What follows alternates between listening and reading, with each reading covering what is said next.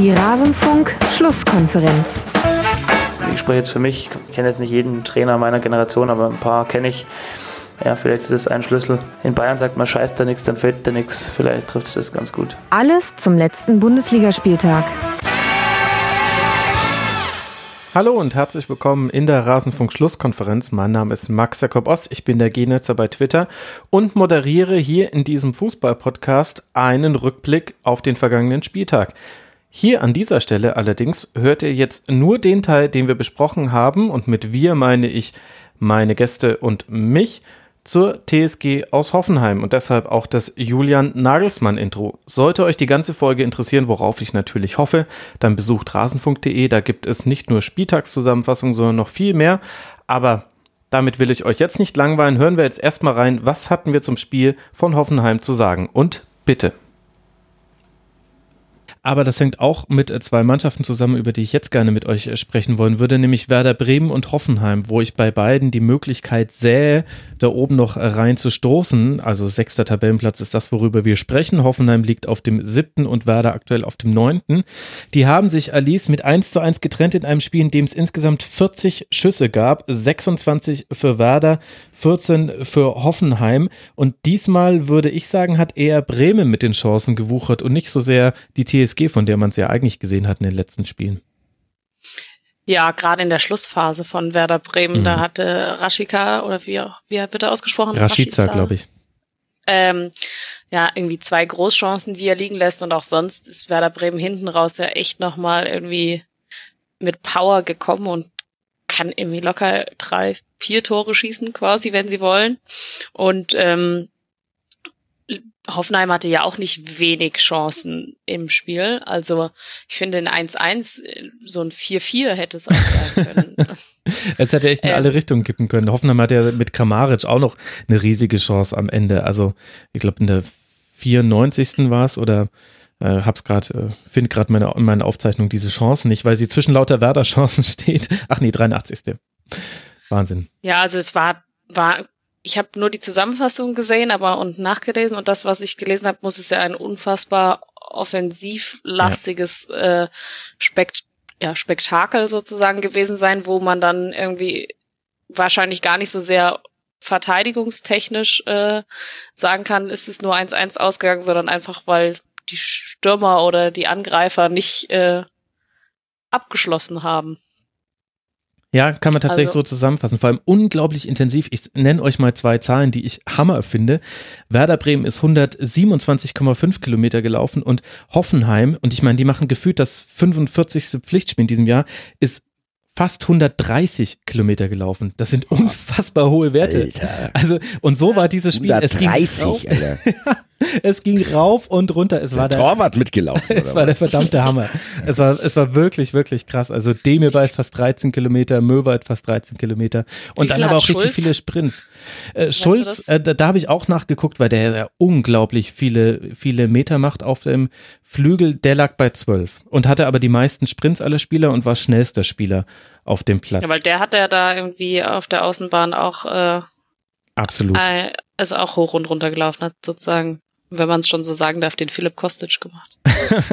ja, das ist vielleicht tatsächlich ein stehender Begriff, den man so für die Hinrunde gelten lassen kann. Also unglaublich intensiv, die haben sich's richtig gegeben, so ein bisschen auch wie man es von Werder und Hoffenheim erwartet. Aber am Ende, Basti, auf dem Papier jetzt für beide ein Unentschieden, das hilft denen ja, also beiden Mannschaften nicht so wirklich.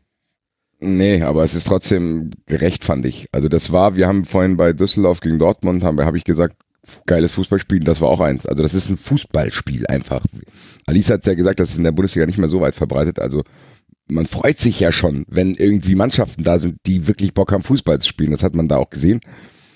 Ist ein leistungsgerecht, du sagst schon, das hilft beiden nicht weiter. Es, es macht es aber auch nicht schlimmer, die Situation für beide. Also die waren ja beide so ein bisschen, du hast bei beiden so ein bisschen das Gefühl gehabt, so ein bisschen unvollendete Hinrunde. So, also mhm. eigentlich hast du das Gefühl, da ist mehr drin und sinnbildlich, ich kann, da kann ich immer am besten zugreifen, weil ich die Spiele äh, am intensivsten verfolge. Das Spiel gegen uns von Hoffenheim zum Beispiel war auch so sinnbildlich. Die waren klar besser als wir. Schießen irgendwie zweimal an die Latte, spielen super, die spielen ja auch, die haben auch einen geilen Spielaufbau. Also du merkst schon, dass da irgendwie ein Plan dahinter ist. Das siehst du auch nicht bei vielen Mannschaften. Ja. Aber dann fehlt, ich weiß gar nicht, was es ist.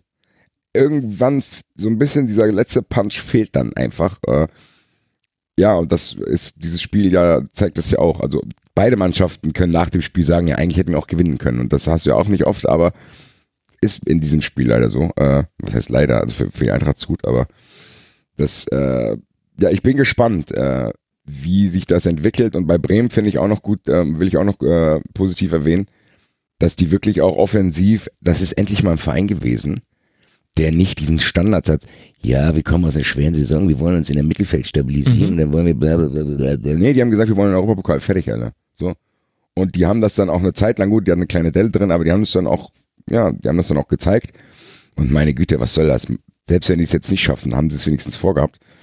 Ich bin, bin sehr, sehr gespannt auf diese beiden Mannschaften und das sind auch zwei Mannschaften, die habe ich auf jeden Fall noch, die gucke ich mir im Rückspiegel ganz genau an, weil ich habe ein bisschen Angst, äh, dass die die Mannschaften sein werden, die die Eintracht echt auch noch angreifen können. Ich finde auch von beiden Mannschaften kann man sich gut und mit Spaß Spiele anschauen als neutraler Beobachter. Mhm. Also es macht irgendwie bei beiden, klar kommt es auch ein bisschen auf die Tagesform ab und so, aber Bremen hat ja schon auch irgendwie noch diesen offensiv tragen und spielen guten Fußball. Und wie der Basti auch schon gesagt hat, bei Hoffenheim, da ist ja auch der Spielaufbau und der Gedanke dahinter, das macht irgendwie Freude als neutraler Beobachter. Ja, das stimmt. Und bei Werder finde ich das noch erwähnenswerter als bei Hoffenheim, weil bei Hoffenheim haben wir das schon mal erlebt, was auch quasi ist, wenn da mal Sand im Getriebe ist. Das war in der letzten Hinrunde der Fall und da hat es dann hat es dann Nagelsmann geschafft, dann auch als die Mehrfachbelastung wegfiel, da nochmal das Ruder rumzureißen. Und bei Werder hat man es innerhalb dieser Hinrunde gesehen. Also die hatten ja auch, die hatten so ganz fürchterliche vier Wochen von den Ergebnissen her und zum Teil auch von den Spielen her. Also zu Hause 2 zu 6 gegen Leverkusen, dann in Mainz 1 äh, zu 2 verloren, zu Hause gegen Gladbach verloren, dann dieses sehr glückliche 1 zu 1 in Freiburg, dann zu Hause gegen die Bayern verloren in, mit einem Spiel, wo man auch das Gefühl hatte, da wäre vielleicht ein bisschen mehr drin gewesen. Also die hatten quasi diese Delle, wie du es genannt hast, Basti, die war bei denen schon so, dass da auch einiges an Kritik laut wurde, was man so in der Form gegenüber Flo Kofeld und Teilen der Mannschaft noch nicht gehört hat. Und ich habe das Gefühl, die Ergebnisse haben dem sich noch nicht so ganz angepasst. Also gegen Düsseldorf gewonnen, in Dortmund verloren, jetzt gegen Hoffenheim 1-1. Ich fand aber in der Spielweise hat sich wieder was getan und du hast einen viel aktiveren Kruse wieder. Auch in dem Spiel wieder fünf Abschlüsse hatte er selber, fünf Schüsse hat er aufgelegt. Du hattest eine Reihe an Chancen. In der Regel geht so ein Spiel, lass es Thema so spielen und dann gewinnen die das in 70 Prozent der Fälle, weil halt einfach Rashica vielleicht eine seiner Chancen verwertet. Und jetzt hat sich das wieder so ein bisschen eingepegelt. Es müsste jetzt halt vielleicht, wenn man es irgendwie hinkriegt, auswärts in Leipzig am letzten Spieltag, schwierige Aufgabe. Aber wenn man da nochmal irgendwas mitnimmt, dann kannst du eigentlich relativ zufrieden in die, in die Winterpause gehen, weil dann hast du auch ordentlich Punkte gesammelt. Jetzt sind es halt gerade 22. Ja, ich denke, das ist auch okay. Also das ist jetzt, ich habe die Kritik dann, die zwischenzeitlich aufkam, habe ich nicht so verstanden, weil du hast die Gegner ja aufgezählt. Da war jetzt Gut, in Freiburg, äh, aber selbst Freiburg nicht. Also da war jetzt kein Spiel dabei, wo du sagst, okay, das musst du auf jeden Fall gewinnen. Du musst nicht gegen Bayern gewinnen, du musst auch nicht gegen Gladbach gewinnen. Das sehen wir ja gerade. Äh, ja, ja, aber also, gegen Mainz und gegen Leverkusen in Mainz ja, aber auch und Mainz, zu Hause gegen also, Leverkusen. Na, wenn du ins europäische Geschäft bist, musst du das schon gewinnen. Klar, also äh, Leverkusen war wirklich ein Fehler in der Matrix. Das hat auch, glaube ich, keiner verstanden. Äh, aber so ist es ja, Gott sei Dank auch, dass es noch solche Spiele gibt. Aber ich finde trotzdem, Klar, die haben vielleicht gefühlt, haben die drei Punkte zu wenig. Aber du sagst es ja schon, das kann man, wenn man jetzt in Leipzig gewinnen sollte, was auch nicht unmöglich ist. Äh, ja, oder einen Punkt holt. Dann ja, oder da, da kannst du es wieder, dann kannst du es wieder gerade stellen. Das ist dann ein ähnliches Spiel, was die Eintracht jetzt gegen Leverkusen hatte. Also das ist so dieses gerade Rückspiel, will ich es mal nennen. Das haben die jetzt auch. Vielleicht nutzen die es und selbst wenn nicht, dann werden die trotzdem auch, ja, ich bleibe jetzt bei meinem Bild, den Weihnachtsbaum nicht anzünden. Nee, werden sie sehr wahrscheinlich nicht in Bremen, vor allem auch, weil manche Spieler jetzt auch wieder nach vorne kommen, auf die man so ein bisschen gewartet hat. Also Möwald hat zum Beispiel auch ein sehr gutes Geiler Spiel Kicker, gemacht. wo haben die den her einfach? Das ist geil. Sowas will ich Vom bei der Eintracht auch mal wieder haben. Ja, aber sowas will ich bei der Eintracht auch mal wieder haben, so ein. Ey, ihr habt gerade Kostic vom HSV geholt. Ja, aber der, das ist der, trotzdem, sagen, der auf einmal spielt, als wäre er von Real Madrid gekommen und ja, nicht vom HSV. Da Costa auf rechts. Eben, ey, also wirklich. Ist schon sehr obvious, also sorry. Naja. Überhaupt Nein, nicht. Ey. Aber was, ist mit, was ist mit Nikolai Müller? Ist, ist er genauso gut wie Kostic gerade? Hm, irgendwie nicht. Also ganz so obvious scheint es ja nicht zu sein, oder? Nein, aber Dings, äh, ja gut, aber Kostic ist schon bekannt als Müllwald, will ich mal behaupten. Ja, ja, ja, da, das ja, auf jeden aber Fall. Aber das liegt auch an den Vereinen, oder? Also Genau, und weil er halt erste Liga äh, schon bei- gespielt hat. Ja. Ja, HSV ist man. Nee, aber wenn ich auch noch erwähnen will, wer mir positiv auffällt, ist echt Eggestein. Ja, Welcher von beiden? Ja, genau. Da musste. Maxi, Maxi Ja. heißt er, glaube ich. Das ist schon, der hat diese, ich weiß gar nicht, gegen wen es war. Da hat er irgendwie so, so, so ein, fast so ein Ori-Style-Schlenzer in, in, ins lange Eck gemacht. Das hat mich sehr beeindruckt. Ich weiß leider gar nicht mehr, gegen wen das war, aber ist auch eine positive Erscheinung. Bin sehr, sehr gespannt. Äh, ich bin dankbar für jeden attraktiven Bundesligisten, mit dem ich was anfangen kann. Ist ja auch nicht mehr so oft. Bremen gehört auf jeden Fall dazu. Absolut. Grüße. Zusammen mit Hoffenheim äh, definitiv attraktiv anzugucken, dieses Spiel. Es geht jetzt dann eben weiter. Bei Werder haben wir es schon gesagt, in Leipzig und Hoffenheim empfängt zu Hause Mainz 05 und kann dann gucken, ob man es noch schafft, vielleicht irgendwie in die Europa League-Ränge zu springen, zumindest für den Winter. Dann haben wir noch ein weiteres 2 zu 2. Wir haben eins erlebt in Mainz und da sind alle Treffer vor der Halbzeit, vor dem Halbzeitpfiff gefallen. Und genauso war es in Berlin. Alle vier Tore in den ersten 45 Minuten und ganz so wild wollten es anscheinend dann die Mannschaften der zweiten Halbzeit nicht mehr werden lassen. Es war dann ein bisschen zäher mit leichten Vorteilen für Berlin. Wie hat dir denn Alice die Hertha gefallen? Boah, ich fand das Spiel so. Ja, und so endet er auch schon wieder unser Rückblick auf das Spiel von Hoffenheim am vergangenen Bundesligaspieltag. Interessiert euch, was wir auch zu den anderen Spielen zu sagen hatten? Wir legen auch immer einen Schwerpunkt auf je einen Verein pro Sendung.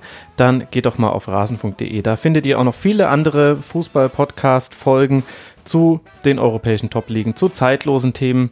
Ich denke, da dürfte für jeden was dabei sein. Würde mich freuen, euch dort wiederzusehen. Wenn nicht, hören wir uns an dieser Stelle wieder nach dem nächsten Hoffenheim-Spiel. Bis dahin macht's gut. Ciao.